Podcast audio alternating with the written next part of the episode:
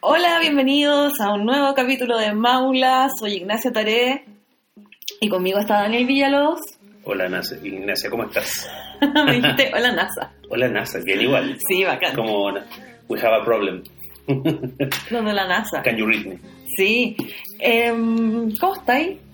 Bien, pues aquí contento. No puedo, me cuesta creer que estemos en el número 14. Es como así muy... mm, Esto ya lo habíamos dicho en, en un podcast previo, Sí, pero igual es, igual es como que no me deja de impresionar que tengamos ya 14 en la bolsa. sí, a mí Sí. también.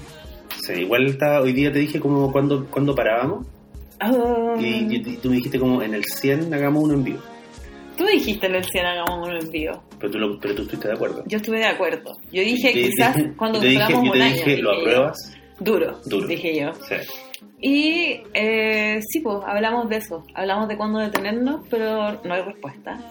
Es verdad. Es que como todos los grandes, como todas las Never grandes, stop stopping. claro, como todas las grandes bandas en algún momento tenemos que tenemos que detenernos antes de que empiece a ser fome. Sí, pues. Sí. Antes de que, yo creo que tenemos que detenernos antes de que no tengamos ganas de hacer.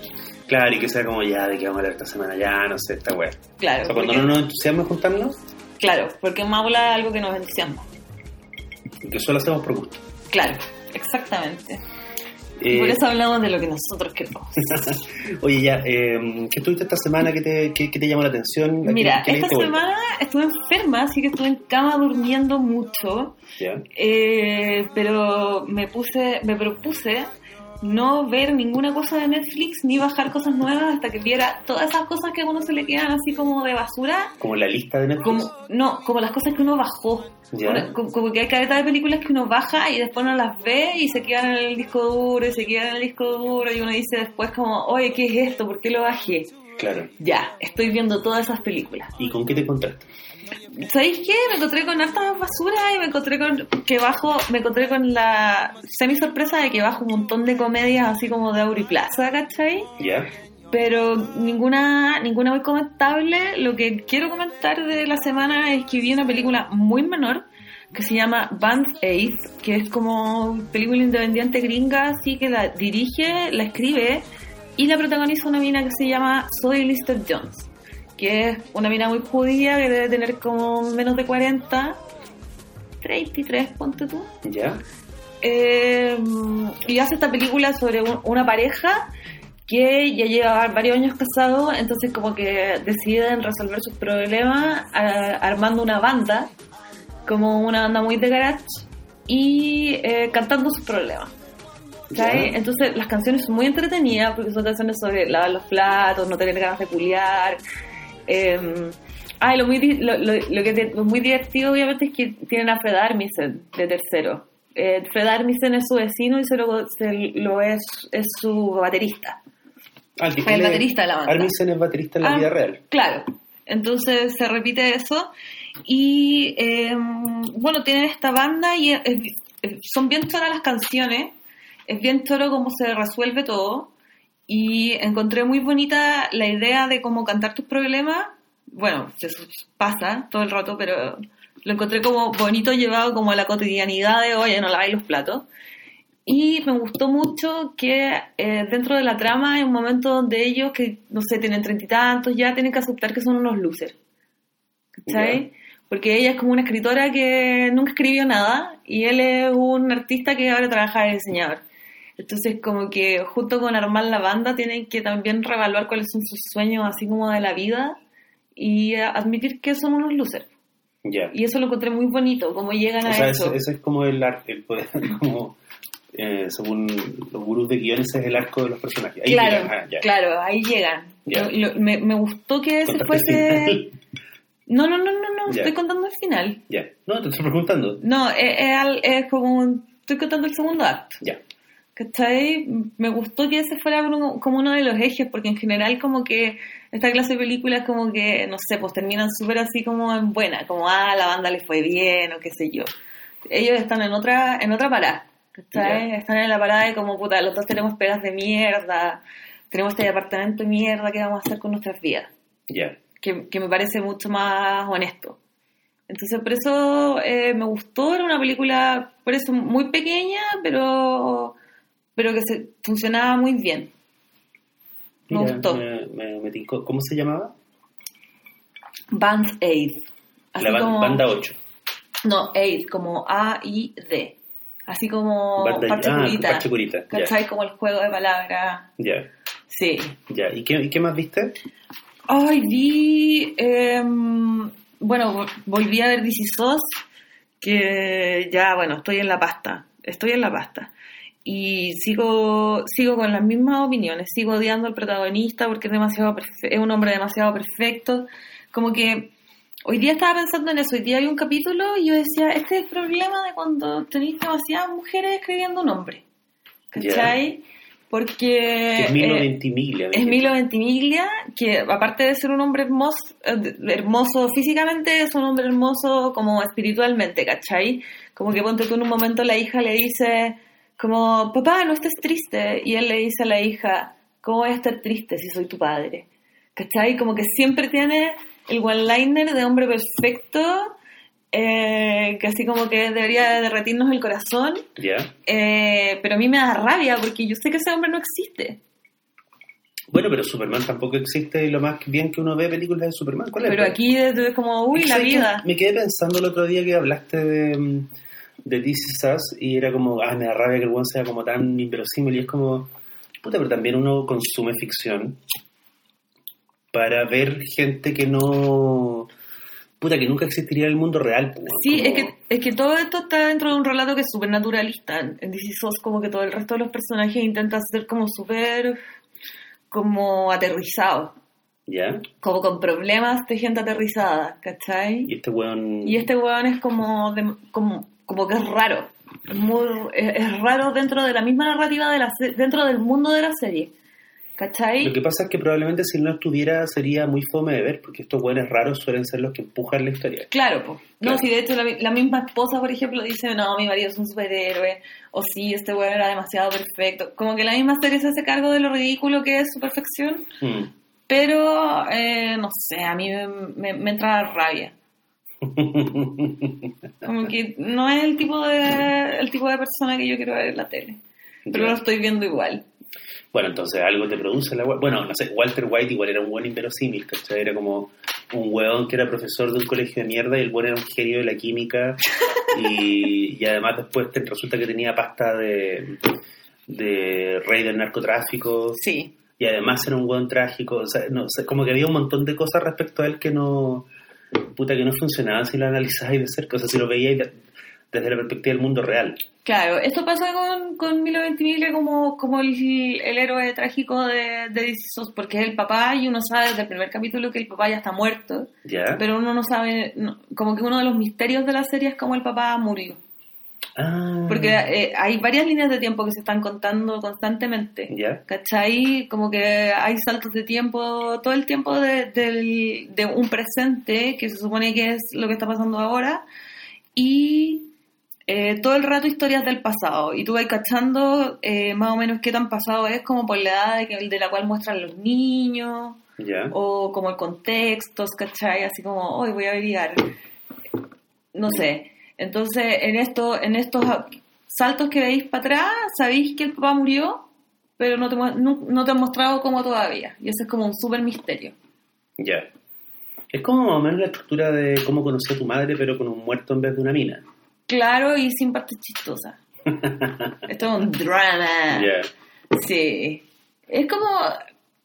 No sé, no sé si lo veo con rabia todo. No, no, si igual me gusta. Si ayer, ayer vi un capítulo bien importante y lloré, lloré, ¿Lloraste? lloré. Chucha. Lloré como un bebé. Yo hace mucho que no lloro con una... Bueno, ah, no, sí, lloré, lloré con una serie que, que voy a comentar ahora cuando, cuando me toque el turno. Te toca, dale nomás. No, dos cosas. Esta semana, bueno, uno leí un cómic que me vinieron a dejar. De hecho, la- hay una editorial chilena súper chica que se llama eh, eh, Abducción Editorial, que tiene un ovni en el logo. Muy lindo. Súper logo. bacán.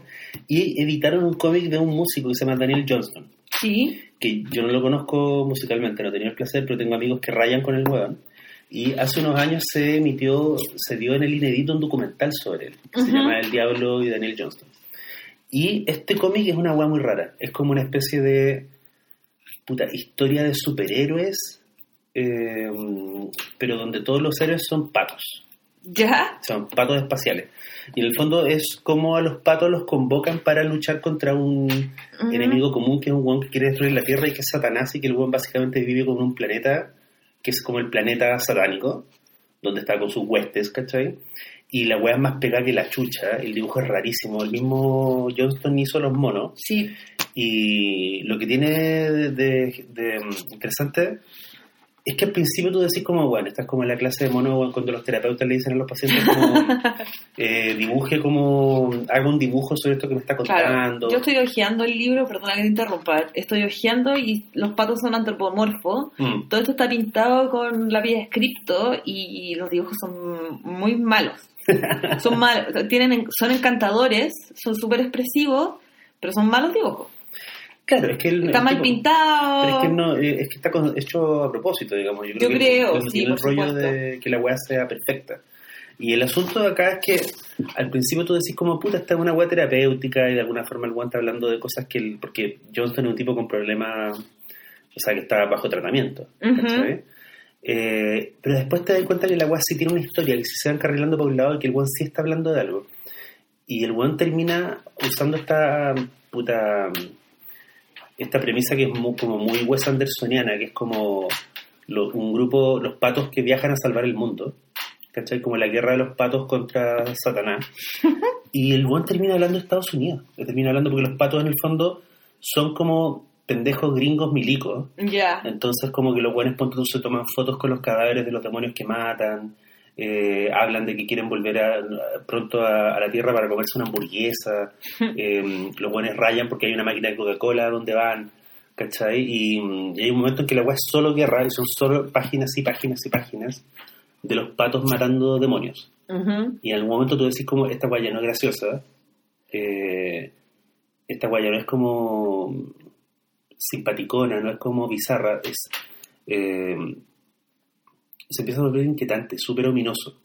Y hay un momento en que como que la cabeza se te, te cruje y te das cuenta que el güey está hablando puta de la idea de un país donde la guerra se consume como si fuera puta un deporte, una serie de acción, ¿cachai? Y el weón empieza a hacer Claro. alusiones directas puta a Irak, a Vietnam, a la guerra, al- a, la- a las, las fotos de las cárceles de Abu Ghraib.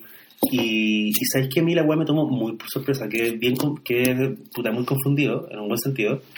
Pero lo que quiero decir es que la apariencia es como de completo caos, Ujú. pero cuando tú la empezás a leer y la terminas, y es larga, digamos, es, una, es casi una novela gráfica, eh, te das cuenta que hay un proyecto que el buen está contando y el buen está hablando de algo muy importante que se nota que a él le importa mucho, Claro. que es la idea de un país que está completamente infantilizado en relación a la guerra. ¿Cachai? ¿Te acordáis como This is America, Daniel Johnston. Claro.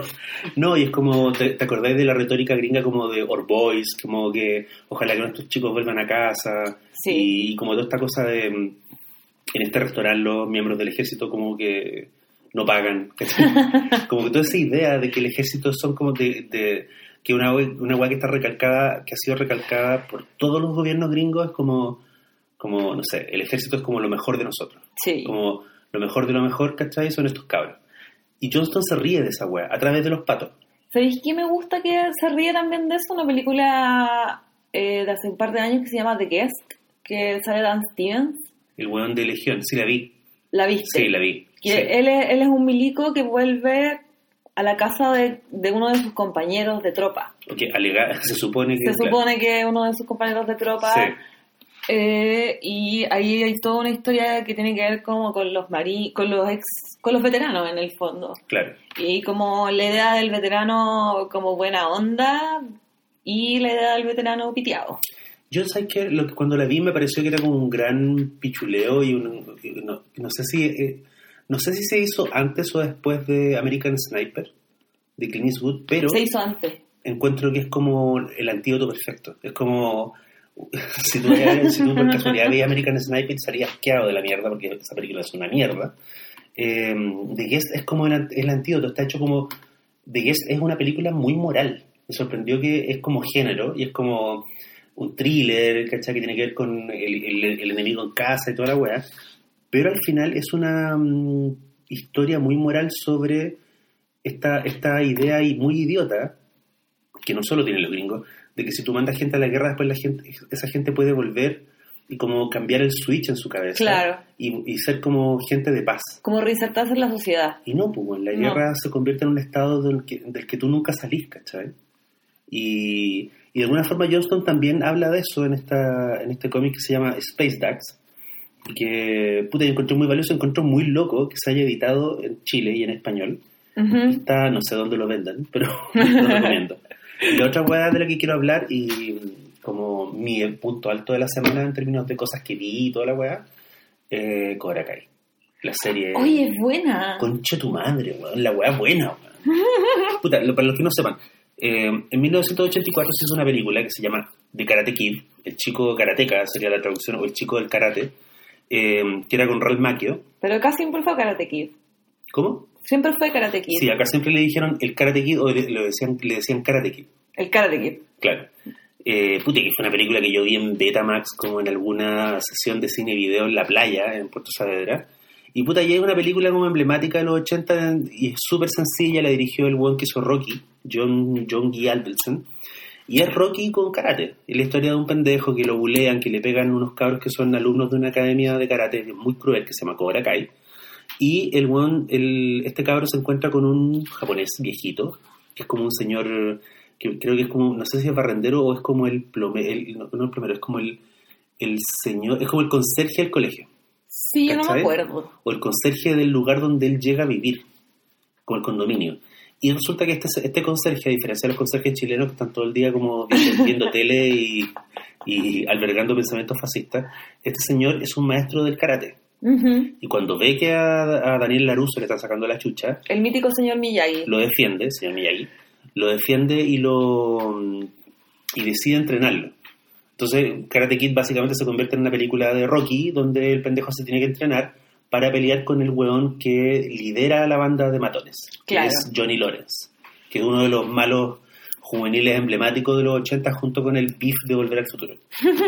Y Cobra Kai hace una weá increíble porque ninguno de los dos actores hizo mucho con su carrera. Ralph Macchio como que dio gota y el otro weón desapareció. Eh, También le tocó ser el villano en De Vuelta al Colegio. Pero ahí como que no pasó nunca mucho con ninguno de los dos. ¿Sabéis que le dio un revival muy gracioso? Fue mm, en How I Met Your Mother, ¿Ya? el personaje de Doogie Hauser, este Sí, ca- sí, sí. de Neil Patrick Harris, eh, tiene un rayón con Karate Kid, ¿Ya? pero él piensa que Daniel, Daniel es el malo. ¿Cachai? Ah, que es como Entonces, la típica teoría de, de, de Reddit. así. Claro. Entonces, él, él es la, la clase de hombre que piensa que este, el, el de Cobra Kai en el fondo es el, el héroe verdadero. ¿Y cómo se llama el actor? Aquí estoy buscando porque me acabo de dar cuenta que no me, no me lo no me lo sabía. Chucha, a ver, espérate. William Sapka. William Sapka. Él hace muchos cameos de sí mismo en How I Met Your Mother. Como los cameos del actor que hacía Flash Gordon en TED. Claro, Claro. por ejemplo. Em, Súper importante para los personajes. Ya. Entonces, bueno, pero acá la idea es que hicieron una web brillante. Que es que retoman, se preguntaron qué fue de Laruso y de Johnny Lawrence 34 años después. Claro. Y descubrís que mm, primer- la, weá- la, la primera web chocante es que Laruso está convertido como en un... Él tiene una, una cadena de eh, talleres de autos, pero que están presentados como porque también vende, como que repara y vende autos. Claro, es como que vende autos usados. Es una automotriz de autos usados. Y el hueón es como el rey de los autos usados en la ciudad. Y el hueón tiene unos comerciales y una campaña publicitaria que está basada en que él es como el Karate Kid. Sí, y un supuesto huracán de carisma. Y es como, es súper patética la wea. No, pues es ridículo. Claro, porque igual dice como, golpeo los precios y pateo, pateo las rebajas y la wea.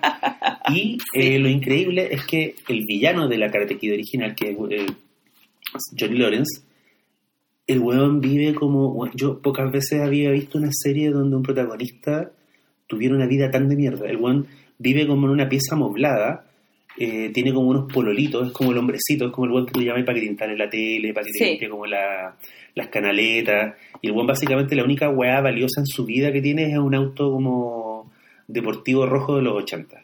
Y ese es como su tesoro. Y el weón, su vida es una mierda, eh, su hijo no lo pesca, el weón como que está solo en el mundo y como que tiene sus trofeos de karate como en un armario. Y lo que sucede es que en el piloto junto con contarte en qué están estos dos hueones, te los ponen en contacto de nuevo. Como que yo- a Johnny Lones le pasa la weá que la peor weá del mundo y es que su auto lo, se lo lleva como a la grúa porque está involucrado en un accidente y lo tiene que ir a recoger a uno de los negocios de, de Daniel Laruso, Claro. que es el weón que le sacó la chucha en Karate Daniel San. Daniel San. Y Daniel San no solo está en el negocio, sino que lo reconoce y hay una escena incomodísima Sí. que puta que, que, mm, es que en el fondo sabéis qué me pasa con Cobra Kai que es una serie sobre sobre ser hombre sobre ser viejo ser hombre viejo específicamente ser hombre viejo y sobre reconectarte con puta los buenos que te conocieron cuando erais mucho porque cuando erais puro potencial cuando erais cuando erais joven ¿cachai? Ujú. Y esa es una premisa que en el cine y en la televisión se ha tocado muchas veces. Pero además lo que encuentro alucinante de Cobra Kai, de verdad que le voy a tirar muchas flores, es cómo, cómo le mete, cómo le pega un combo en los hocico toda la noción de nostalgia. Claro. Nostalgia por los 80 específicamente, pero no- nostalgia en general. Como que te dicen, bueno, el problema de la nostalgia como institución no solo es que se convierte en un producto cultural que te venden, así como, ay, los 80, y la década de Spielberg, y los gremlins, y toda la weá, sino que se convierte como en una weá súper perniciosa porque reescribe el pasado y lo convierte en una historia de buenos y malos cuando en realidad el pasado alguna vez fue presente y nosotros sabemos que el presente es una weá ultra confusa, súper gris. ¿Cachai? Sí. Entonces lo que hace es tomar a los, como que literalmente es una weá que es súper meta, como que toma a los personajes de una película que era súper weona y súper infantil y súper como de una década que fue particularmente pródiga en historias como ahueonadas, ¿cachai? Y, y toma esos personajes y los mete en una en un mundo que tiene como puta los matices de Breaking Bad. Entonces la, la weá es, yo no la he terminado de ver, yo he visto varios capítulos, pero la weá, cada capa que pone encima a mí me, me asombra, me asombra además una weá muy rara, el cariño que le tiene a la película original. Sí. La forma en que, eh, la forma en que te dicen como vamos a hablar de los bullies, pero no como tú esperabas. Vamos a hablar de las dinámicas del colegio, pero no como tú esperabas. Vamos a hablar del hecho de que Lorenz y Laruso claramente se van a empezar a enfrentar, pero no como tú esperabas. No, no es una pelea la weá, no es que se van a enfrentar en el tatami. ¿Cachai? Claro. La weá tiene otros matices. Porque Lorenz empieza a entrenar a un pendejo que claramente es el Laruso de, de esta historia. Sí. ¿Cachai? Que es una weá que, de hecho, el Karate Kid tuvo, tuvo una saga y se hicieron cuatro- tres películas, cada cual más, más mala que la otra, pero había una donde el instructor del Cobra Kai original, que era un hueón muy malo, como que seducía a Laruso y como que lo llevaba al lado oscuro. Ya. ¿cachai? Y Miyagi lo tenía que rescatar y era todo, en el fondo fue un intento muy triste de convertir la saga de Karate Kid como en una weá de los Star Wars. Ya.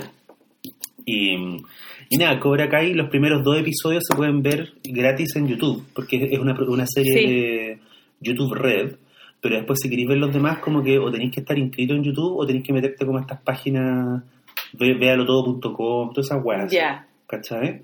Y no, la weá es eh, de primera línea. Y sabes que lo que también me impacta mucho, los episodios son como de 25 o 27 minutos y son súper contenidos. Son súper... em, tienen como la velocidad de un episodio de sitcom, pero tienen como el punch de una de un capítulo de serie dramática de 45 minutos. Claro, eh, yo vi los primeros dos capítulos y sentí que era un poco como Arrested Development. En Mm. términos de, de ritmo, de tirarte las cosas, de lo que, de lo, de lo que estáis hablando ahora, en el fondo. Claro.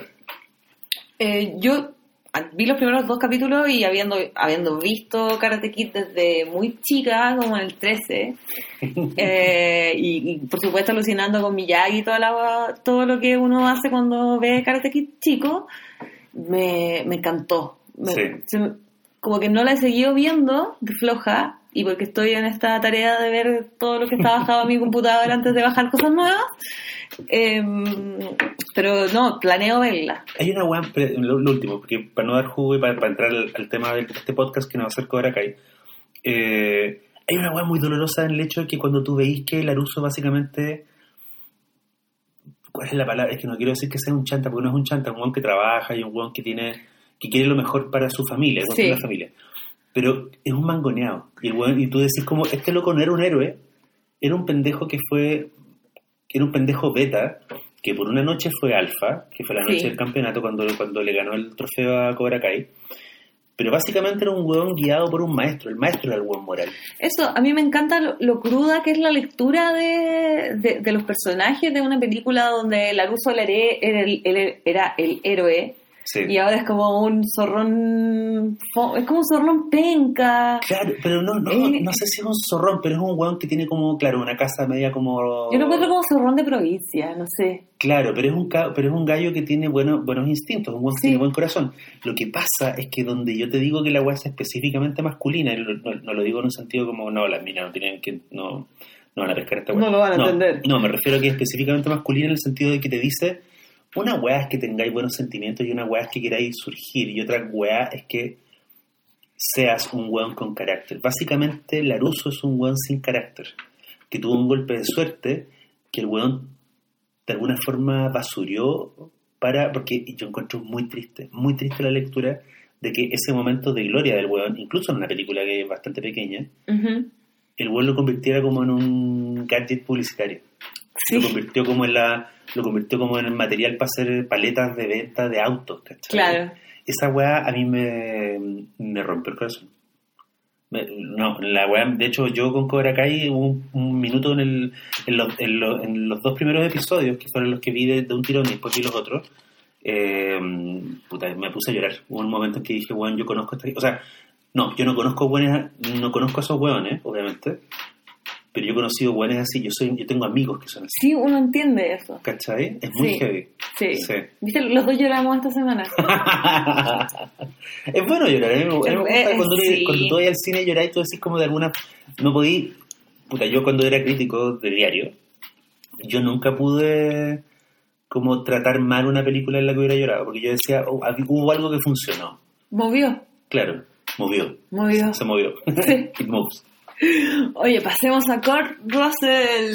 ¿Por qué estamos...? eh, Yo creo que lo, este debe ser el podcast más antojadizo que hemos hecho. Para nada. Porque Yo- solo porque nos, nos parece que Kurt Russell es un bacán. cuando nosotros dijimos hagamos Maula, dijimos vamos a hablar de las cosas que nos gustan. Sí, es verdad. Y una de las cosas que nos gusta es ver películas de Carpenter y Kurt Russell juntos. Entonces yo no lo encuentro nada antojadizo, al contrario, me parece natural. Ya, ahora, cuando yo te conocí, creo que no había visto ninguna película No de había Carpenter. visto ninguna película de Carpenter porque soy una niñita. Porque me encantan todas las películas de acción y las explosiones y toda la cuestión, pero ya cuando te meten algo de que te va a dar miedo, no. Ya, Pero eso cambió desde que nos conocimos. ya. Te diste cuenta que hay cosas que asustan más en la vida real. Claro, ¿te acordás la primera vez que vimos la cosa? Que ahí fue, ese, ese día para mí fue muy importante. Sí. ¿Te acordáis? Sí. Pero para mí fue muy importante porque fue la primera vez que vi Carpenter, vi algo que daba un poco de miedo. Y como la película es tan tensa, Y, la, y aparte es una gran película de terror. muy tensa. Los primeros 45 minutos, de hecho, uno no ve la, co- la cosa, aparece recién como en el minuto 50. Lo recuerdo muy bien porque Claro. en el minuto 45 más o menos yo estaba tan saltona que tú paraste la película y me dijiste, Nata, tú que te que una película, ¿cierto? sí, me acuerdo. Estaba, estaba muy nerviosa. Estaba súper nerviosa porque sabía que la cosa iba a aparecer en algún momento, pero no aparecía nunca, entonces me tenía súper nerviosa. Y la weá se construye muy... Bueno, de nuevo, un relato de puros hombres. eh, que de hecho yo creo que esa es la weá que está mal en el, En el remake, en el remake. Y yo encuentro, a priori, no encuentro que sea una mala idea hacer una historia de monstruos en el Polo Norte con hombres y mujeres. Creo que hay un montón de weas que se pueden explorar y la dinámica es distinta. Y bueno, Ridley Scott hizo una película perfecta de monstruos que es Alien, donde hay hombres y mujeres en la nave, Ujú. ¿cachai? Pero yo encuentro que esa tenéis que pensarla. Y lo que pasó acá fue que los buenos tomaron el guion de una película donde habían puros hombres y los buenos dijeron, ya, mira, vamos a cambiarle el sexo a este personaje, a este personaje, a este Sí. Y vamos a mantener el esqueleto de la historia. Y no funciona así. no. Es como que yo te dijera, vamos a hacer My Fair Lady con un viejo blanco y un, un cabro negro, no funciona así. Claro, porque de Tienes hecho, que pensarla de nuevo, ¿cachai? una de las cosas de las que yo pienso cuando pienso en Kurt Russell en esa época es como que pienso en, en olor a testosterona.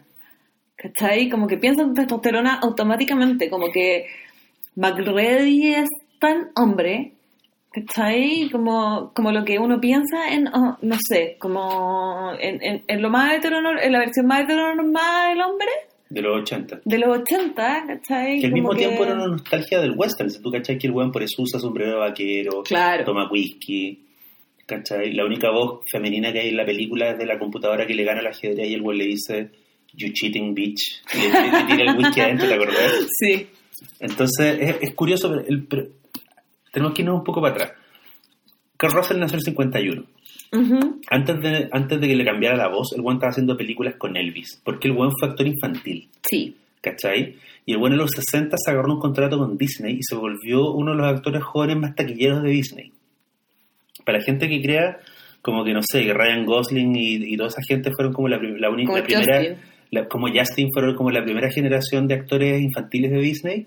No, Puta, no, no. La mayoría de los viejos bacanes que tú veías en Hollywood en algún momento pasaron por Disney. En películas de mierda, ¿cachai? Entonces Kurt Russell hizo muchas películas, eh, hizo esta película con Elvis que se llama como In the Fairy o una wea así, y es súper importante que él hubiera tenido una breve interacción con el rey del rock en los años, a principios de los 60 porque casi 15 años después el weón interpretó a Elvis Presley en un telefilme que dirigió John Carpenter. Es la primera colaboración entre los dos. Es la primera colaboración que ellos tienen. Y antes de eso, el buen había hecho una película con, eh, con James Stewart que yo vi en tardes de cine hace mucho tiempo. Y me acuerdo que a mí la weá como que me, me dejó mal porque yo había visto la cosa de niño. Digamos, los 80 era una época muy permisiva en un montón de weas. yo, vi, yo vi la cosa de niño, ¿cachai? Y puta, me cagó la cabeza, pero me acordaba de Kurt Russell y de repente lo veo pendejo en esta película con James Stewart, que son unos buenos que se arrancaron de un- se, se arrancan de una cárcel. Es como un antecedente de sueños en fuga. ¿Ya? Y James Stewart es como el preso viejo, ¿cachai? Y Kurt Russell es como el cabro joven que es como que está todo el tiempo sudado y que quiere, que quiere como hacer lo correcto, ¿cachai? Ya. Eh, y cuatro años después de eso, porque esa película es como del 71, el buen está haciendo Elvis, de ahí se pone a hacer otras cosas y de ahí Carpenter lo llama para la, mm, para la cosa, que es la película que es... ¿La cosa 80. es la primera de sus colaboraciones? O sea, después de Elvis es la primera de sus colaboraciones. No, no, no, no, no, pero me equivoqué. En el medio está eh, Escape de Nueva York, Ya, Escape en Nueva York Que- es la primera. que es del 81. Ajá. O sea, es que es, la pri- es el primer filme, la primera película para cine, porque ya, Elvis era telefilme. claro. ¿cachai? Entonces, Escape de Nueva York es como, en, en- en, eh, en el, digamos, en el sentido cinematográfico, la primera colaboración de ellos. Y colabora- digo colaboración porque Carl Russell, además, una de las tantas guas bacanes que él tiene es que el loco eh, sugiere muchas, hace muchas sugerencias Sí, respecto a sus personajes. Y Claro. el buen es ultra disciplinado y el buen es vieja escuela, entonces el buen como que Carpenter decía puta que a él le había tocado trabajar con actores que eran como medio hippie y así como onda voy a sentir el personaje, no tenía que investigarlo. Y Carl Russell era como no, pues si mi personaje dispara, quiero ir a un club de tiro y quiero aprender a disparar y si el buen usa un, usa un parche en el ojo, yo voy a andar con un parche en el ojo bueno, varios días. de hecho el parche en el ojo, según IMBD, ¿Ya? eh, el parche en el ojo que usa Snake en Escape de Nueva York eh, se le ocurrió a Kurt Russell. ya, Fue idea de él.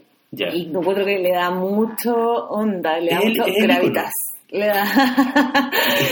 Me gusta mucho esa palabra y la uso solo ¿Cómo en no, es- no es para ponerte el lío, pero ¿cómo entendís Gravitas? como algo que, que, que da peso y carácter y es importante. autoridad desde, desde lo Sí, moral. Así lo sí. leo yo. Sí. El- lo, que, lo que pasa con el personaje de Plisken en Escape de Nueva York es que a Carpenter y a Kurt Russell le gustaba mucho el western. Ujú. Y Escape de Nueva York, que es una película futurista, que, está ambienta- que es muy divertido porque es una película fut- futurista ambiental 97. Sí. Eso igual es bacán. Es del 81, ambiental en el 97. Cuando parte dice Nueva York, 1997. Y así como, estoy hueveando. Sí. Eh, bueno, creo que Robocop, la primera Robocop también está ambientada en 97. Ahí pero, pero en Detroit. El asunto es que eh, lo bonito de la película es que, claro, el mundo es como caótico, de hecho es como una especie de contemporánea de Mad Max, es súper Mad Max. Sí, Es como Mad Max con edificios. claro. Eh, es que el personaje de Plisken es como un cowboy. Es un cowboy en un mundo futuro. Entonces Sí. es un guan que se porta, que trata de tener como un comportamiento ético en un mundo donde todos los buenos son unas ratas. ¿Cachai? Yo creo que esa es parte de como de la... Porque hay que decir que el personaje de Plisken, esa weá que el buen fuera tan brutal y que fuera tan bueno matando gente, pero que al mismo tiempo tuviera como cierta ironía sobre lo que le pasaba y tenía como esta manera de hablar y dice, I'm gonna kill you if you're gonna do that. Es una weá muy Bruce Willis, Sí. pero 10 años antes. Y un maestro del one-liner, además. Weón. Incluso en ese clip que vimos de él con Elvis, Sí. el weón se tira un one-liner. Sí. Y se tira un one-liner con Elvis. Sí, le dieron one-liners a Elvis.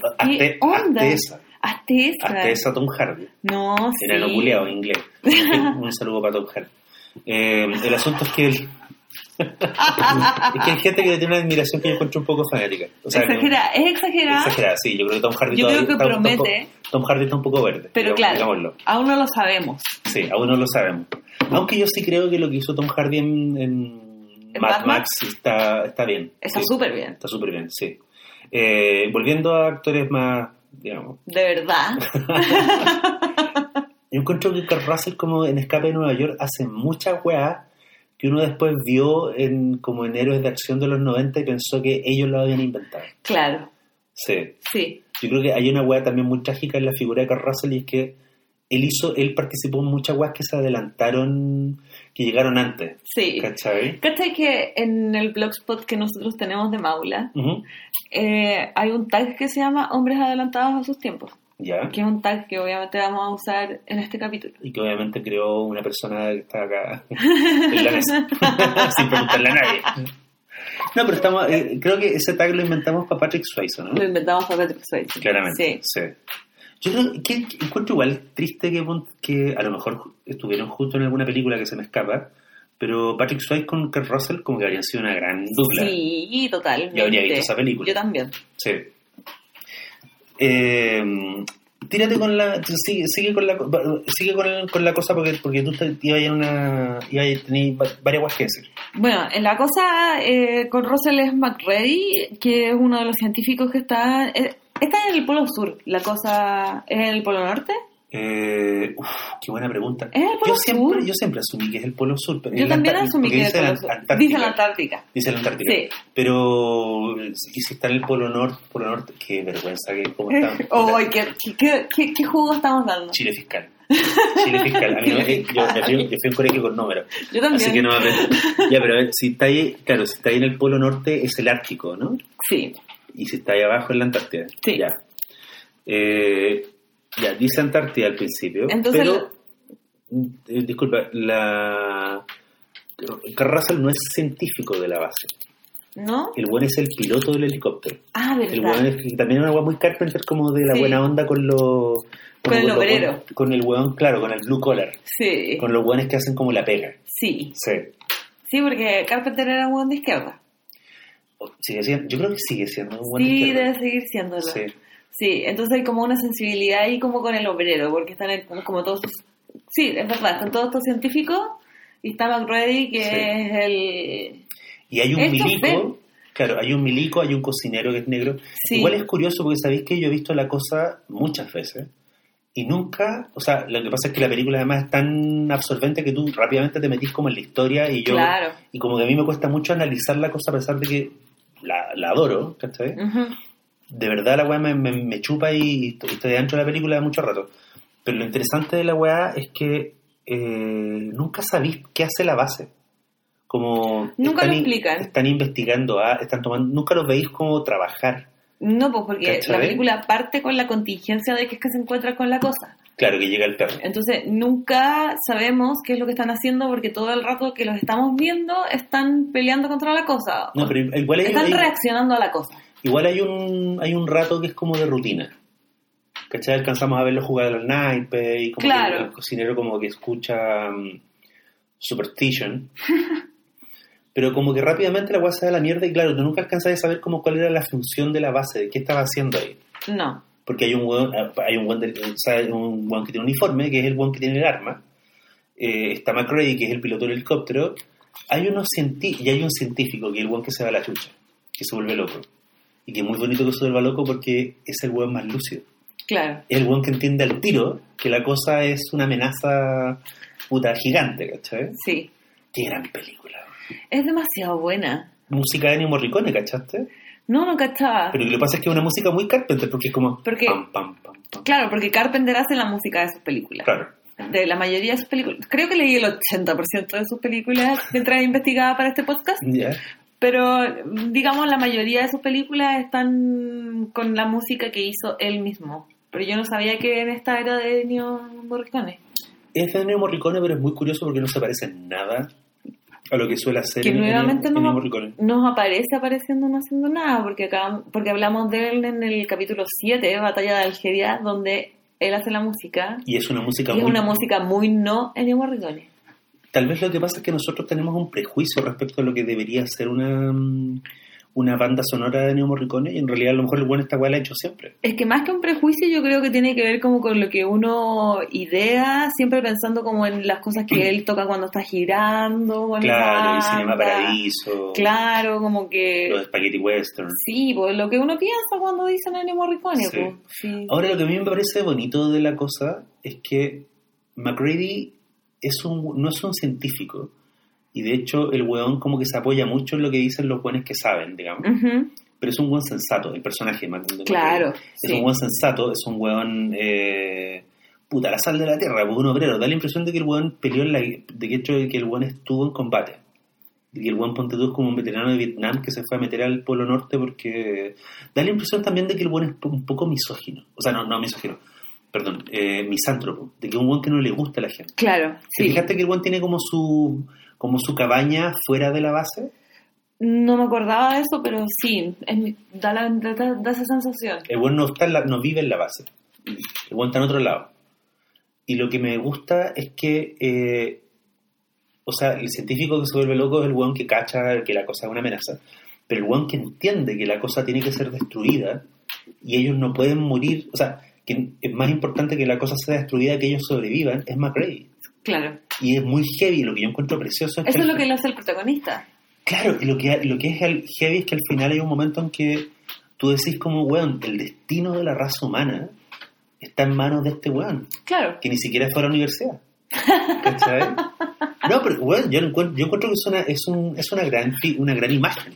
Sí, Y él y Russell, bueno, lo hace es estupendo. perfecto. Sí, lo hace la raja.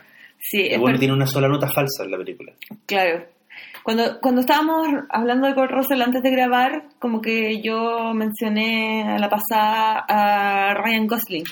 Y como que siento que hay un poco un paralelo en el sentido de, bueno, el niño Disney, pero también en lo hermosos que son los dos. Sí. Como hermosos en el sentido más caucásico necesario para Hollywood, digámoslo, pero eh, hermoso al fin y al cabo. Y como que en Mac, McReady como una hermosura así muy contenida. Como hermosura de weón de campo. Claro, Claro. sí. No, Pero tú dijiste súper bien una wea que, o sea, dijiste algo súper choro que fue que si The Avengers, lo- si los Vengadores se hubiera hecho en los 80, Kurt Russell habría sido Thor. 83, año 83, Claro. Thor Kurt Russell. Sí, Sí, sí, de más. Sí. Yo esa wea la veo. ¿Cachai que yo soy como una Alison Jones? Así como que le pego al casting, soy una seca del casting. No, tú eres Bonnie Timmerman. Que es una, es la, hay una mina, mira, los que están escuchando, googleen Bonnie como B, como Bonnie Raitt, Bonnie Timmerman, que con dos M, y Bonnie Timmerman básicamente es como, puta, no sé, es como el John Williams del casting, es como el. Kevin, Kevin Feige. Ella, la lista de hueones que le deben su carrera a, a Bonnie Timmerman es infinita, va de como desde Robert De Niro hasta, puta, no sé, el último inglés que cruzó el charco, la buena tiene Ya. un ojo increíble. La, la, la huevona reclutaba gente en los restaurantes, como que veía un comiendo y decía, este hueón me interesa. ¿Quién es? ¿Qué hace? Bueno, era actor. Ah, ven a verme. Puta, dos meses después el weón era Bruce Willis y estaba en Luz de Luna. Lo entiendo. ¿Cachai? Sí, Entonces la buena, la buena era muy seca. Yo creo que tú, ese debería ser como tu norte, Nacha. estoy segura, sí, sí. Es que sabes que fuera hueveo, castear bien es un arte puta súper poco apreciado. Yo encuentro, por ejemplo, que el weón que hizo el casting del- de la saga de Harry Potter, Tuvo un genio, ese weón es un puto genio. Sí. O sea, el haber visto Hermione en Emma Watson, claro. weón, ese, weón entendió todo. Bueno, yo mencioné a Alison Jones porque encuentro que un- una genialidad de casting es Freaks and Geeks. Ya. Y uno de los últimos así semilleros de donde salieron así puras estrellas. Sí. Todos los buenos que están en Freaks and Geeks son, son estrellas. Sí, sí, es heavy esa weón. Es heavy. Que esa weón ni siquiera la hace Lord Michaels. El weón se equivoca heavy. Se equivoca heavy. Alison Jones no. Sí. No, mira, buen, buen apunte. Sí. Bueno, el- lo otro que me gusta de Carl Russell es que el weón como que... mm, el buen ha hecho varios proyectos serios, así como dramas. El buen estuvo nominado al Oscar, creo, por Silkwood, ¿Ya? que es esta película basada en hechos reales de una mina que denunció eh, como un- una... un- ella trabajaba en una planta nuclear que tenía como uno, que no estaba siguiendo los protocolos. Y la loca hizo una denuncia y en el fondo, bueno, la buena desapareció. O sea, Silkwood es la historia de una, básicamente de una, como de un Matute Jones. Ya. ¿cachai? Que es una mina que estaba por denunciar, como que había hecho un- una acusación y estaba por hablar con la prensa. Y la loca iba manejando la- un auto en la noche y, y con Russell trabaja en, en Ya. Silkwood. Entonces era un buen que igual tenía como... Tenía una pata en ambos mundos, porque el buen no era solo un buen que hiciera acción y ciencia ficción, también hacía drama y no le hacía asco y lo hacía a la raja. Claro. Sí. Es que también a mí me pasa que como que las películas de acción que hizo Kurt Russell no me parecen cualquier película de acción. Quizás porque es Carpenter, pero Claro. eh, a mí no me parecen cualquier weá, ¿cachai? Como que encuentro que la cosa es una obra maestra. eh, bueno, pequeño Big Trouble Little China, Que eh, se llamó Rescate en el barrio chino. Rescate en el barrio destino. Me gusta ese nombre también. Es es súper buena Es traducción. Raro y sí, buena traducción. Los, los pocos casos en que el nombre, la traducción es mejor que Sí, el le original. hace... No, igual Big Trouble in Little China me parece un Pero es- pan pero así. es como difícil de pronunciar igual. Es como, o sea, es como un concepto muy raro. Es como deme dos entradas para Big Trouble Little China. Son como... Sí. Pero deme dos entradas para rescate en El barrio chino. el barrio chino. Sí, suena sí, mejor. suena mejor. Sí. Es verdad. Eh, se me fue lo que iba a decir sobre rescate en el barrio chino, pero No, ya dale. Uh, tenemos tiempo, dale. tenemos tiempo. No encuentro que todos los personajes, o sea, las películas que él decide hacer no son, no, no son tontas, ¿cachai? Rescate en el barrio chino, yo la vi hace súper poco y me pareció súper graciosa por un- una cantidad de weas, como por ejemplo que toda la película está ambientada en un restaurante chino. Está, está, está ambientada en un restaurante cantonés. Eh, sí, a donde vamos a comer carne mongoliana, ahí está Claro, es como, que, es como que el garzón de repente dejara como la, la, la bandeja al lado y se pusiera a tirar rayos. Exactamente. Sí, y todo eso es muy ridículo, pero sin embargo, igual es una película inteligente que está diciendo otras cosas, ¿cachai? Y que se adelantó a sus tiempos un montón, como lo estábamos hablando antes de grabar. Em, toda esta cuestión de, lo- de, de los chinos voladores y las patas voladoras y el kung fu así como siendo como una super arma está ahí antes que en cualquier otro lado. Antes que en Ángeles de Charlie, yo creo que Ángeles de Charlie debería darle plata a Carpenter, la- la- estas películas con la Cameron Díaz y la Drew Barrymore. Sí, Weón, o sea, pero es que le roban planos.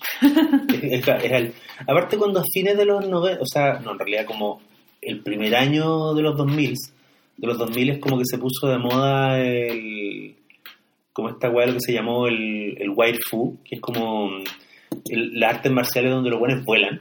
claro, Y en realidad, esa- es, claro, y que en realidad esa weá eh, en Oriente, puta, tiene décadas de, Ujú. de- de tradición, pero cuando la weá reventó en Hollywood fue como, claro, Matrix, Matrix fue la weá que, que- Sí. y de ahí como que la weá se esparció para distintos lados, y uno de los lados fue como la weá, mm, claro, la weá Kill Bill, Ángeles de Charlie, que es como ya muy, es casi caricaturesca, no hay ninguna pretensión Claro. de realidad.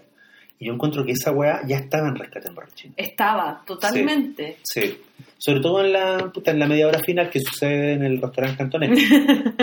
sí. Igual encuentro que Rescate Barrio Chino es como un gustito que los buenos se dieron.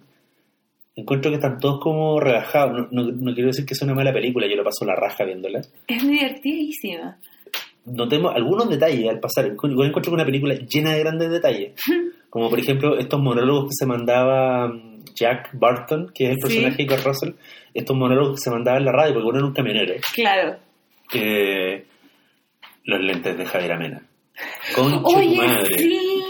Weón. Ahí está el letra de Javier Amena Mira. de la otra era. Si alguien se interesa en googlear el barrio chino, el barrio chino, si la tiene, o si pueden ver la escena, hay una escena que es muy famosa, que es un donde secuestran a la, a la novia del amigo de Jack Burton, que es un chino, y que es el verdadero, es el héroe, digamos, de la película, porque en el fondo lo bonito de Rescate en el barrio chino es que es una, una típica historia de los 80 contada desde la perspectiva del amigo tonto, que es Kurt Russell. Ujú.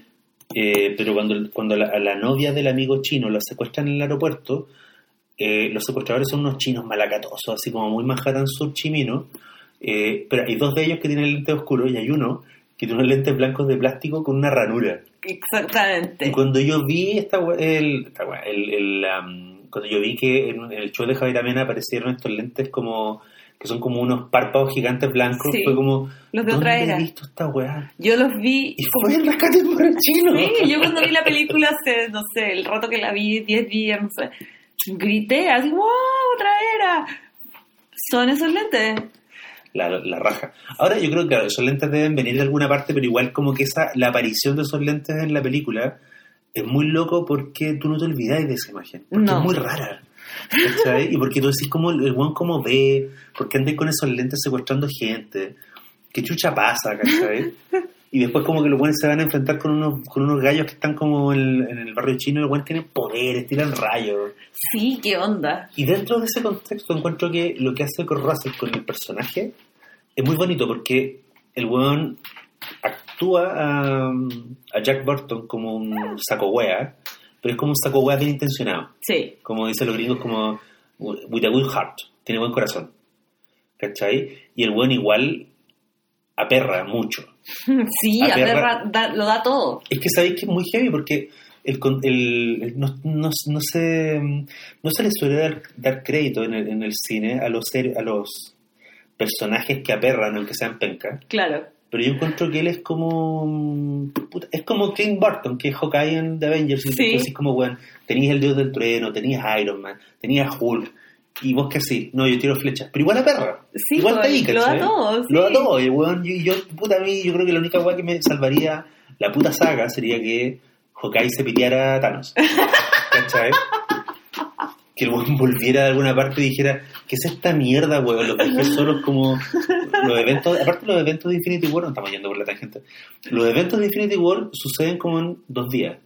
Sí, Y ponte tú que en esos dos días el weón estaba de franco y el weón volvió así como con, Claro. con la ropa limpia, con, la- con, el, con el almuerzo que le mandó la mujer. Linda Y como- Cardellini. y bueno, así como, concha tu madre, weón, desapareció la mitad de la raza humana. Entonces encuentro bacán el concepto como de que Jack Burton, para mí, el Jack Burton rescate el barrechino es la definición del weón que está muy, del weón que no entiende nada de lo que está pasando, pero igual a perro. Claro, porque en fondo todo lo que le pasa a Jack Burton es que se le pierde el camión. Sí, Que es su camioncito, lo quiere mucho, pero ese es su drama, ese es todo el drama. Y el pero el weón weón no, quiere está- pero el weón no se mete en la aventura por el camión, No, po, es no. por el amigo, Claro, y es porque el weón aperra. Sí, pues. Pero hay un momento en que el weón empieza a ver some supernatural shit. Sí, pues ahí queda. Y, pero el weón igual sigue aperrando. Sí, pues. Y el weón le presenta batalla a unos buenos que son dioses. El weón se pelea con Thor, pero japonés. El Thor chino. El Thor chino, ¿cachai? El weón se pelea con unos culeados que son así inmatables, siendo que el weón es un camionero rasca picante, guachaca, que sale en el afiche con una metralleta que jamás tiene en la película. Es como igual, igual yo le veo mucho, le tengo mucho cariño a ese personaje. Sí, no, es es es súper querible. Es que Kurt Russell hace eso, que como que logra ser encantador en cualquier situación. Hay que decir que sus personajes, entre Escape de Nueva York, em, que también después es Escape de Los Ángeles, La Cosa y mm, pequeño, bueno, problemas en el barrio chino, Gran, gran problema el pequeño... gran problema en el pequeño barrio chino, Claro, eh, son súper diferentes entre sí. sí, Son muy diferentes entre sí. sí. Y Russell los, los- los logra a todos y los logra de una manera que, que, que huele a testosterona, repito. Eh, me, me- me parece súper notable que un actor pueda hacer como tantas versiones de, de un hombre, Mm. pero tan diferentes. Sí. Además, él, él- además de todo, él tiene una weá que yo encuentro súper eh, meritoria y es que el weón hace unos personajes abacanados pero que no son antipáticos. Claro. Que yo creo que el weón con el que comparte, y aquí me voy a mandar, me voy a mandar una breve, no una tesis, pero digamos, yo creo que si Harrison Ford no hubiera podido hacer Han Solo. Carroza le habría, le habría, la- bueno, habría dejado la cagada con ese papel. Sí. Ahora, si hubiera sido Han Solo, nunca habría trabajado con Carpenter. ¿Cachai? Entonces, como igual Sí. una cosa por otra. Claro. Pero yo creo que Russell habría sido un gran Han Solo. Estoy súper de acuerdo. De hecho, bueno, lo que Russell hizo ahora con los Guardianes de la Galaxia, como- acordé- es un pichuleo Han Solo. es un pichuleo Han Solo. Sí. Y es como eh, un pago a esa deuda que tenía con Russell como con las películas de más de, como de galaxias. Sí, es interesante porque después, después de trabajar con Carpenter, bueno, el One en, en los años 90 hizo una secuela de Escape de Nueva York que se llama Escape de Los Ángeles y que, y que es bien padre. Es, bien- es como la etapa, la etapa mala cuando ya Carpenter empezó como a irse a la chucha Sí, y puta, sí, y da un poco de pena, pero él está muy bien. sí, Lo que pasa es que da la impresión de que el bueno estuviera actuando mal porque la película es tan rasca, es, es tan, como camp. es tan claro, es tan- y todos los personajes son tan exagerados y el buen sigue siendo como el Snake Plissken, Plissken de la 1. Ujú, Entonces como que mm, el buen está en otro tono. ¿Cachai?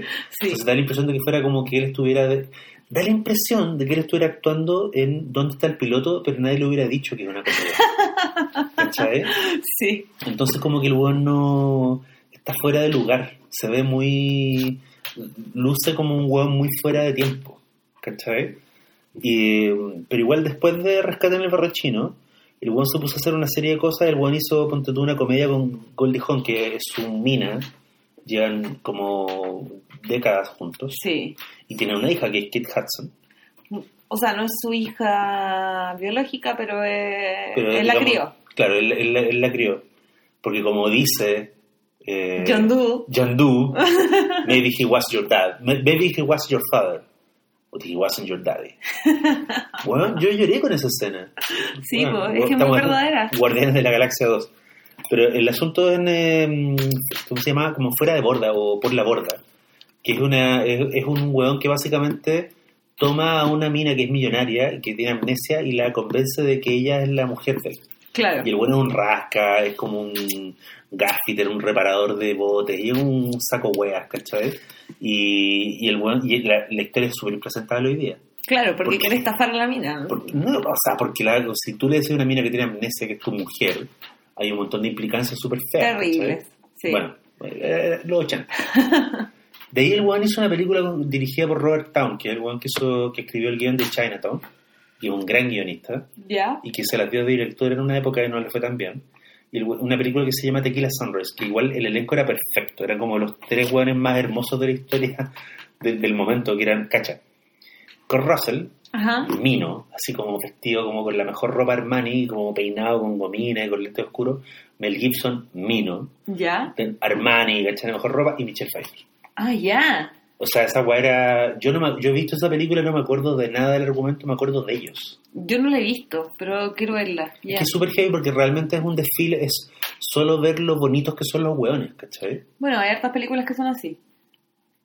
Claro, lo que pasa es que esta weá como era, como supuestamente era seria y era cine negro, igual como que le fue como el hoyo con la crítica porque todo el mundo dijo como, bueno, esta weá es, es como un porno Un de, desfile, claro. porno de hueones lindos, pero la historia no tiene ningún sentido, ¿cachai? Sí. Puta, y de ahí el weón después, ah, Tango y Catch. Tango y Cache es famosa. ¿Tú no la viste? No, ¿Nunca te llamó la atención? no. Ya. Pasó fuera de mi radar. Puta, es un pichuleo. ¿Sabes que Tango y Catch es como un resumen perfecto de la década de los 80? Ya. Tiene todo, tiene explosiones, tiene un villano que tiene como un- una oficina con cámaras de, con cámaras de seguridad, tiene, un- tiene una secuencia en una cárcel, una cárcel como que está controlada por la mafia, eh, Stallone es como un Paco que se viste como con corbata, como con ropa de Ah, sí, diseño, pues, él es tango. pero tiene lentes. Eh, Russell es como es como el Paco Rasca, como el Paco con blue jeans, como el Paco, es como Kurt Russell está haciendo ¿Tuviste Cobra de Stallone? Que era un Paco así como que dormía en el auto, como que el weón se vestía como un mendigo. Bueno, Kurt Russell está haciendo en Tango y Catch como a Cobra. Ya. Y Stallone hace como el weón, que es como el weón que lee la página de finanzas, que le dice como, weón, tienes que preocuparte de tus inversiones, que, de qué vas a vivir cuando te jubiles de Paco y la weá. Y básicamente es como la típica idea como de eh, ellos se llevaban mal, pero tenían que trabajar juntos para derrocar al peor villano de la ciudad, Claro. pero al chancho. Es como, es una weá extrema. Lo más bizarro de todo, o lo, más bizarro es un término mal ocupado, eh, lo más extraño de todo es que la dirigió un weón que se llama Andrei Konchalovsky, que era un director ruso, ¿Ya? soviético en aspecto rigor, y que el buen emigró a Estados Unidos y lo contrataron para esta weá y el buen dijo, vamos. Pero era un buen que venía a hacer como películas rusas, ¿cachai? Ujú. Y, y hay mucha, hay una gran historia oral detrás de Tango y Catch que dice que en realidad la película no la hizo Konchalovsky, que el buen puso el nombre y dirigió como las escenas de diálogo, pero que lo que uno recuerda de Tango y Catch, que son las escenas de machaca y de tiroteo y los buenos fugándose de la cárcel, como que las hizo otro weón, Ya. ¿cachai? Y Tango y Catch fue como un gran cierre a la década, porque es del 89, y puta, no sé, sale Terry Hatcher, ¿cachai? Eh, tiene como un montón de pequeños, de pequeños guiños, pero y Jack Palance es el villano, pero en realidad la película es una mierda. ¿cachai? Es como, es como una película Michael Bay antes de que explotara Michael Bay. Ya. Pero igual, de alguna forma, encuentro bacán que Kurt Russell esté ahí. Como igual parando el dedo, igual haciendo el, el- el gallito a, a Stallone en una época en que Stallone igual era puta Dios, ¿cachai? Claro. Porque el 89 Stallone era como el weón que decía quiero hacer esta weá y se hace, y yo soy la estrella. Y acá Russell tiene como el mismo, la misma relevancia de la historia, Claro. ¿cachai? Y los Sí. buenos tienen los mismos, los mismos, o sea, como que Kurt Russell se manda unos one-liners que son tan buenos como los de Stallone. El weón está al mismo nivel, no es como que Stallone sea el héroe y el otro weón sea el partner. ¿Cachai? Que, no- Sí. que es lo que pasa cuando tú en Arma Mortal, que tú en el fondo el héroe, el weón que tú seguís es Mel Gibson, y Danny Glover es como el puta el weón que se lo banca. Claro. ¿Cachai? Acá los dos weones eran igual de heroicos. Entiendo. Y ahora lo último que, que está haciendo, ¿qué es? Puta, es que sabéis que es muy raro porque primero el weón se, se puso a trabajar con Tarantino. El weón hizo Lo, esta lo weá otro- Dead Proof. No, no, pero antes Ah, hizo. Death Hizo Proof, Death Proof. ¿Cachai? Sí. Y a mí Dead Proof no me gusta nada, pero yo entiendo por qué está él ahí. Sí. ¿Cachai? Y. Puta, no sé. ¿A ti te gusta Dead Proof? No me molesta. Ya. Eh, eso, no sé, la encontré, la encontré súper como misógina, entonces como que la vi, no me molestó demasiado, pero no la vería de nuevo. Ahora, yo creo que hay muchas películas muy misóginas que son buenas. Sí, Las hay un montón. Las películas de Leones, o sea, lo que pasa es que para mí la calidad artística de la película no tiene que ver como con su discurso, necesariamente. Sí, tenías razón, pero es que aquí es como muy ordinario. Está como... Es como, hay una hay una fetichista, como desvergonzadamente fetichista respecto al cuerpo de las mujeres y también respecto a los autos, Ujú, que puta que yo lo encuentro respetable, o sea, yo digo como weón, conseguiste que te financiaran una película que no es barata sobre un weón que mata mujeres con su auto, es como igual respeto respeto que, que, que hayáis elegido como quemarte en esa hoguera, pero lo que pasa al final es que a mí la encuentro súper mecánica, en el mal sentido. Ya. Encuentro que es como, ya, el weón, como conoce a las minas, las mata, después como que se encuentra con otro grupo de minas, y ahí viene la venganza, es como la, y pasa. Sí, uno sabe lo que va a pasar. Y encuentro además que Kurt Russell no es que lo haga mal, pero encuentro que el weón está súper desaprovechado. Lo que es raro de decir por una película de Tarantino que es un su- supuestamente famoso porque el weón saca grandes actuaciones, Claro. y yo encuentro que eso es un poquito mito. Encuentro que sí, hay grandes actuaciones en películas de Tarantino, pero no creo que el weón sea un gran director de actores. Ya. Y encuentro que el weón tomó a Russell y como que... No Algo sé. hizo. Podría haber sido cualquier otro weón, podría haber sido Dolph Lundgren. ¿Cachai? Lo que pasa con Kurt Russell ahí es que como que da la sensación de que lo que está haciendo lo está haciendo sin ningún esfuerzo. Eso, sí. Como que el weón no fue, como que el weón... como que el weón mandó la actuación por Skype. Claro. Sí. Sí. Ya, oye, ya, te mando el audio con la... Ya, sí, ya, ya, ya. Sí, es raro, porque ¿sabéis qué pasa? Igual, yo creo que de todas las películas de Kurt Russell que he visto, esa es donde el buen es claramente la estrella, es el protagonista Sí. de la weá, el buen tiene muchas escenas, los mejores diálogos son de él, pero tú la veís y primero encuentro una película, yo, yo no me, creo que la vi, la vi dos veces Yo una. y no, no, no le veo el, no le veo el lado, así como la, hay gente que tengo amigos que la adoran, Ya. ¿sabes? Y mm, sospecho mucho de esos amigos. no, sí, yo, yo no tengo problemas como con la con el consumo perverso de las películas. Sí, no, Uno sí. también está ahí, ¿cachai? Por supuesto. Pero lo que me pasa acá es que de verdad encuentro que el weón podría haber sido cualquier otro actor. Sí, sabéis que encuentro que está más que desaprovechado, es como que apareció nomás. Claro, como, Como que que Tarantino, es quería, casual, es muy casual. que Tarantino ahí. quería trabajar con él. Sí, Y era como, ya, oye, bueno, ¿queréis ven? Ya, sí, ya. Bueno, una película Claro. de un weón que maneja un auto. Ya, vamos, iría el villano, ya. ¿Cachai? Entonces, como que ponte tú encuentro que, que Stuntman Mike, el nombre del villano, eh, que el weón tenga cicatrices, ponte tú, no sé, esto, esto es una weá muy personal y muy subjetiva, pero encuentro que son 100% menos carismáticas que el parche de Plixen. increíblemente no, pues sí, O sea, es como, ni siquiera, ni, el weón ni siquiera hace un villano icónico. claro. ¿Cachai? Hace un weón. No, porque en el fondo, uno, si uno piensa para atrás, no es un villano icónico, es solo Kurt Russell. Eh, claro. Yo no pienso en Stuntman Mike, pienso, ah, es Kurt Russell más viejo haciendo una película. Claro, esa es la weá. Tú nunca te olvidáis que es una película. Sí, ¿no? Porque ponte tú, yo, tú, tú a Macready solo lo veís en el contexto de la cosa, que son eventos que, exactamente, que suceden sí. durante, creo que son dos, dos o tres días, pero tú tenés una imagen completa del weón. Sabéis de dónde viene, sabéis qué opina del mundo, sabéis como que es un buen corajudo, que es un buen sensato. Puta, tenéis un montón de información. Sí, De Stoneman Mike sabéis que el weón le gusta matar minas nomás. Claro, y, y no, y eso mismo que tú decís de McRae pasa con, la otra, con los otros personajes que él hace con Carpenter. Sí. ¿Cachai? Cuando uno ve a... mm, ¿Cómo se, cómo se llama el de Escape de Nueva. York? Ah, eh, Snake Plissken. Cuando sale Snake por primera vez caminando por la, por la Penny, ¿cachai? Y el weón va rodeado como de 20 pacos y tú decís como chucha. Claro, al tiro. Y el tiene un parche en el ojo y camina de cierta forma. Y lo sientan en la oficina con Liam Cliff y es como, Liam Cliff dice como déjennos solos y como que todos los buenos se miran y como, estáis weando, este weón es Snake Plissken. Y el weón, y esa ya es una gran presentación del personaje, Claro, sí. Y la weá, y además está filmado de una forma como tan como tan película vaqueros, ¿cachai? Como Sí. el, el sheriff del pueblo hablando con el forajido, ¿cachai? Como, oye, veo acá que no sé que hiciste tal weá y que weón la weá, no sé qué chucha. ya, esta es tu, esta es tu, esta es tu oportunidad de como de quedar libre. Tenés que Claro. hacer una misión suicida.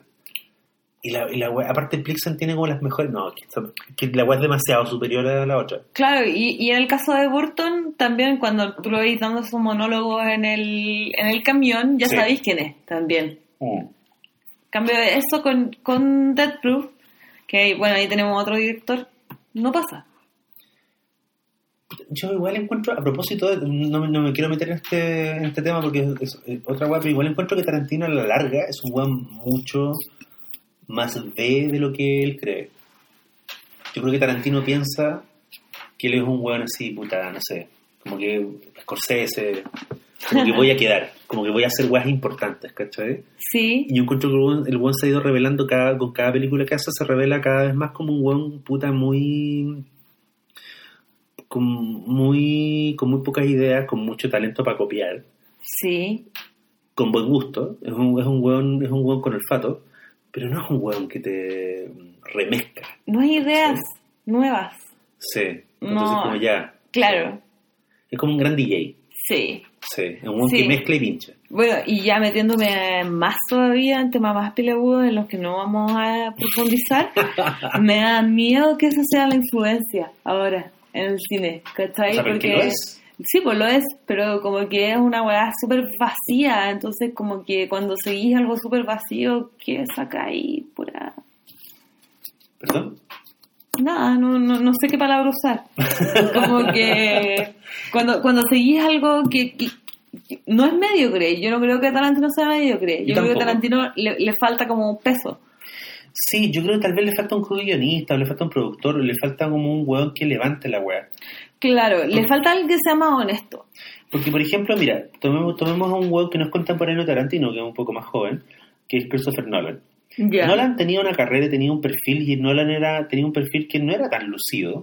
Ujú. Pero el weón, el 2008, el weón hace de Dark Knight, y, y ahí el weón se encontró, eh, como an immobile object, un, un objeto inmóvil se encontró con una fuerza indetenible.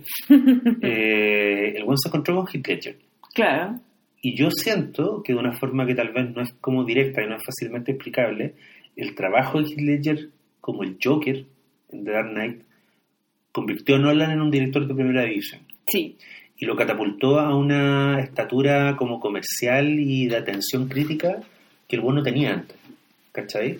Y la gente leyó erróneamente que el mérito de Dark, de Dark Knight era de Nolan, cuando yo creo que lo que uno recuerda de esta película en realidad es el Joker, sí, ¿cachai? Entonces yo creo que con- yo- lo que pasa con Tarantino es que de alguna forma al weón le falta, no sé si le falta, pero como que ese salto, es como esa transición en que tú decís como, chucha, este weón pasó de ser un weón entretenido a ser un weón que me interesa lo que está diciendo, eh, no sé, como que el weón no lo va a hacer, no, le No. interesa. no, El weón nunca, Tarantino nunca va a ser Magnolia, ¿cachai? Nunca va a ser There, There Will Be Blood no, nunca va a ser de máster. El weón no, no está interesado en esa en ese nivel de ambición. Ambición eh, conceptual, no, no ambición estética, porque el weón es muy Claro. ambicioso visualmente. ¿Cachai? Pero si tú miráis que el Bill le saqué todos los truquitos y las fotos y la música y la weá, no es nada. es una mina que, que se quiere vengar de, de unos weones, ¿cachai? Sí, Es súper loca la idea. Bueno, volviendo. Lo que pasa es que Russell como que se, Tarantino lo aguachó y lo, lo puso en, The Hateful Eight. The Hateful Eight, que es una obra de teatro básicamente. Son ocho hueones dentro de una cabaña en un lugar donde hay nieve. Y, y yo encuentro, bueno, encuentro que Perros de la Calle es infinitamente mejor que Hateful Eight. Pero con Russell está muy bien. Ya, O sea, ¿tú no la viste? no, no le quiero ver. ¿Viste Tombstone?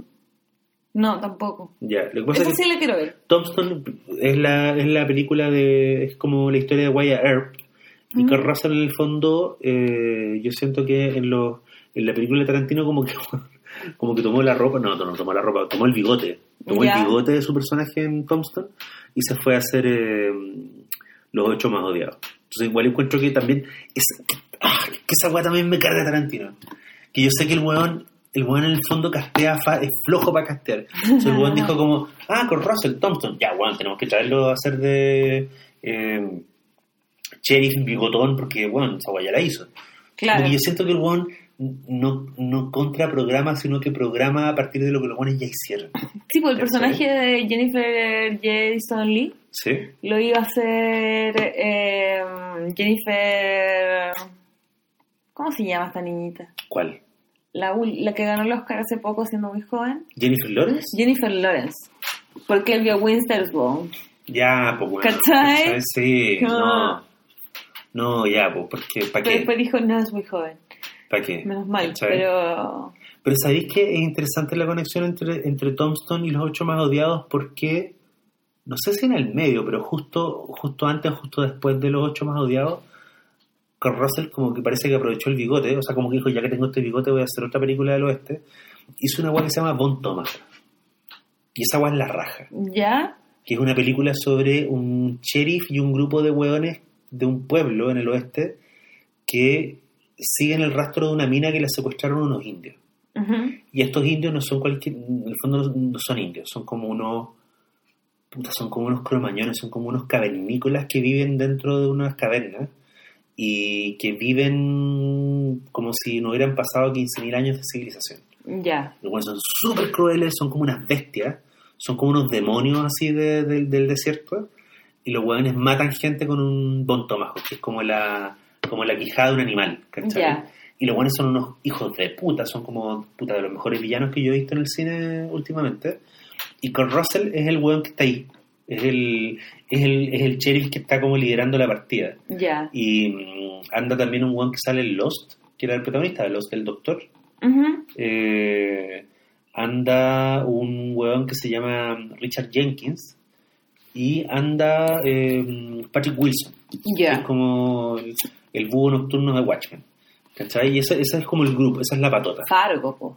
Fargo, era el sheriff, era Solverson. Eh, sí, ese es mucho mejor antecedente que el, la wea de Watchmen. Sí. Y, y sabéis que ahí con Russell como que el weón brilla. Como que yo siento que Don Tomahawk de alguna forma es como una película carpenteriana Ya.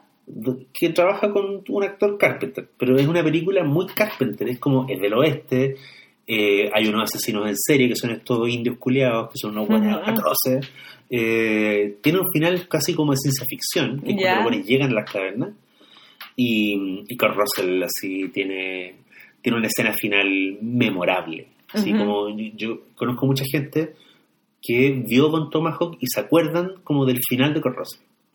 ¿Cachai? Como de, el- el- la última escena del weón es brillante. ¿Cachai? Entonces, como que yo siento que ahí eh, el weón se sacó el gustito, porque igual encuentro penca que, el- que la colaboración con Carpenter, la última película, que- o sea, la penúltima película que hicieron, que el rescate en Barro Chino, era buena, pero era un divertimento. Sí, Y la siguiente, que es la última que han hecho hasta ahora juntos, es una mierda. sí, pues escape. Los Ángeles. Es como el orto. El sí tiene como una, una- un efecto digital, es como el orto, tiene como una guan mal hecha, no funca, tiene, sale Stacy bueno, no sé, no, no, no. No, no, no. Entonces como que encuentro que Von Tomahawk es como un gran, como una- un acto de reparación. Es como, me encontré con un weón que vio mucho John Carpenter y lo entendió, Sí. ¿cachai? Sí. Entonces la weá, la weá es muy buena. Sí, a propósito de entender, como que a mí me pasa con Guardianes de la Galaxia 2, que como que el personaje de Ego entendió toda la toda la filmografía de, de Cole Russell. Que Claro. dijo, ya, hagamos Cole Russell como si fuese un semidios. Claro, hagamos un villano, hagamos, hagamos un villano que, que contenga todas las etapas de Russell. Sí, eso siento yo que... incluyendo el descapotable con la mina, que esa weá es muy Elvis, Sí, ¿cachai? Que te acordás que hay un prólogo, o sea, hay una, hay una escena donde el weón como que recuerda la historia con la mina, con la mamá de, de Peter Quill. de Peter Quill, eh, que esa weá es muy Elvis, pues. El weón con la chaqueta de cuero, el weón Sí. en el descapotable, taquillando con la Sí. mina que después la deja. Esa weá es muy Elvis, muy Carlos el joven. Claro, Y además, claro, también está esa weá extraña de que el weón es como. Como, claro, eh, como es un weón, Kurt Russell de alguna forma no conoce otra vida que no sea el estrellato. claro. Y esa weá es muy de villano de Marvel también. De un weón que está completamente desconectado del mundo real. Sí, De hecho, ¿tú cachás que en la vida real Kurt Russell es un poquito un villano de Marvel? Porque el weón es pro armas. ¿en serio? Sí, al pico. Y el weón así es defensor del derecho a portar armas. ¿Y es republicano? Y parece- no sé si es republicano full repu- no sé si votó por Trump, pero el weón apoyó la guerra en Irak, por ejemplo. Ya, Y yo creo que esa weá también lo alejó de Carpenter. de más que sí, po. Porque Carpenter se ha ido volviendo un weón muy ermitaño con el tiempo y hay muchas weas que no le importan. Pero igual Carpenter como que siempre conservó una visión puta, por lo menos, demócrata de la Claro, no, más que, o sea, es lo que uno vende y live, en el fondo. Claro, They Live es la gran película de izquierda de los Sí. 80 gringa, digamos. Claro, Sí. Y claro, y con Russell como que de alguna forma en la vida real igual se parece un poquito a Ego, sí, ¿cachai? Y también tiene un poco esa weá como de, de, de sentirse que es la raja y la gente que es la raja está por encima del resto. Eso igual está en su discurso de las armas, ¿cachai? sí, Si los videos donde el buen ha debatido con, con- sobre el control de armas son bien duros de ver porque tú en el fondo lo que el one siente es que it's a God's given right, es como se lo bueno, merece. los gringos blancos que levantamos este país tenemos derecho a andar con una AK en la calle, ¿cachai? Oh, Puta, sí, pero si al sí, final... es lo que hay. Y, y en Guardianes de la Galaxia 2 igual está, esa, está muy bien usada también esta idea de que es un planeta idílico, Ego es un planeta, él, Sí, es un planeta idílico que está sobre Osario, ¿cachai? Millones Sí. de buenos muertos. sí, Sí. Igual, a mí Guardianes de la Galaxia 2 me acuerdo que me gustó más de lo que yo pe- esperaba, pero igual esperaba súper poco. sí, yo también. Sí. Como que, como que igual era como... Mucha gente decía como, oh, la la raja. Y yo decía como, ya, pero... Ah, El problema es que dicen lo mismo de todas las weas, entonces tú ya no sabías como... sí, ¿Cachai? Porque Sí. tú, tú ya cachai que hay un, hay un ritual. Entonces, cuando se estrena, entonces ahora se estrenó solo la claro. película de Star Wars. Y como las primeras, las primeras reacciones son- siempre son como la mejor weá que se ha hecho en el universo. Sí, no, ya para. No. Bueno, lo que pasó con Black Panther, ¿te acordás que las Sí. primeras reacciones de Black Panther eran como, weón, la dejaron por los cuernos de la, luna, de la luna? Excepto la nuestra. No, no, no, pero estaba hablando de las reacciones cuando, cuando fueron las avant premier No, sí. y eran como la cuña del famoso que va saliendo, el rapero, no sé, No, esto es lo mejor que le ha pasado. al 50 Cent, ¿qué dice 50 Cent de, de Black Panther? Esto es lo mejor que le ha pasado a la historia del cine negro y a la historia del cine de superhéroes en general. Esta es la mejor película Marvel que se ha hecho hasta el momento y Black Panther es el mejor superhéroe, punto. Claro, lo que pasó con eh, Guardianes de la, de la Galaxia 2 es que venían esas reseñas y yo dije como, chucha, Y después igual la tuve que ver por pega, para radio.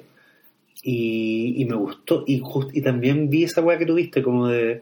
Chucha, un poco. Un poco están hablando de Kurt Russell, actor y estrella, ícono, como si fuera un villano galáctico. Claro. O sea, el personaje era él, en el fondo. Esa cual la encontré mucho. No sé si el personaje de Ego probablemente existe como en el cómic Z14, como de 1987, da lo mismo. Pero el personaje de la película es él, Sí, es él. ¿cachai? Sí. Y de hecho el buen nunca deja de ser encantador, incluso cuando ya es villano, Claro, porque es Kurt Russell. porque es Kurt Russell. Sí. Y es muy bacán esa parte cuando el buen le dice a Chris Pratt como, bueno, porque me iba a quedar si tu mamá estaba muerta. ¿Cachai? Como, bueno, era tu hijo, sí, pero es que, bueno, la weá se trata de mí. Claro. Y esa weá como que la podría decir Tracy Morgan. Oye, ya cerremos. Estamos súper... eh, Puta, el buen está. Lo último es que el buen está en The Fast and the Furious, en la saga de Rápido y Furioso. ah, ya. Y él es como es como el, el enlace de estos buenos. ¿No es que tú cachas que en algún momento de la saga Rápido y Furioso, estos buenos que supuestamente eran unos delincuentes así, Sí. Eran como unos Pablo Escobar de los autos, pasaron a ser como agentes de la CIA? Claro. Entonces, el weón que los contacta, que los recluta y que está como mm, el weón que les da las misiones, eh, el Charlie de, de, de Rápido Furioso, es Carl Russell. Si es que no lo recuerdo. No lo puedo pensar. Puta, es que el weón tiene unas escenas muy poco relevantes, pero está ahí. Es muy poco. Sí, igual encuentro que como que lo pasa bien y echa el pelo y, y hace... Sí, es que yo igual encuentro que es algo de, de lo cual deberíamos hablar en otro momento, que es como de los actores viejos echando el pelo. ¿Cachai? Por ejemplo, a mí me da la sensación de que De Niro está puro echando el pelo. Hace ¿Cachai? Esa clase de que hace como con con el, con, con Zac Efron, ¿cachai? Así con como... el, el Haraway. Claro, Sí. eh, eso ya es echar el pelo. Por eso yo respeto mucho a Jack Nicholson, porque el bueno en un momento dijo, ¿sabes qué? De aquí para adelante voy a echar el pelo, prefiero echar el pelo en mi casa. Sí. ¿Cachai? Porque tengo que echar el pelo delante de una cámara si soy millonario.